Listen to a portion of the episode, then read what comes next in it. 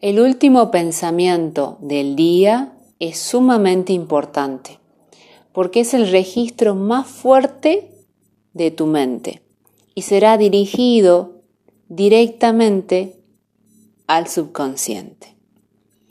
Aprovecha esta oportunidad para enviar pensamientos y sensaciones positivas, alegres, esperanzadoras a lo profundo de tu psiquis, de tu mente. Esto ayudará a soñar, a descansar y levantarte con otra energía. Es un entrenamiento. Entrena a tu mente para responder a tus propósitos de bienestar. Enfócate antes de dormirte en algún pensamiento positivo y siéntelo con todo tu cuerpo hasta que llegue el sueño.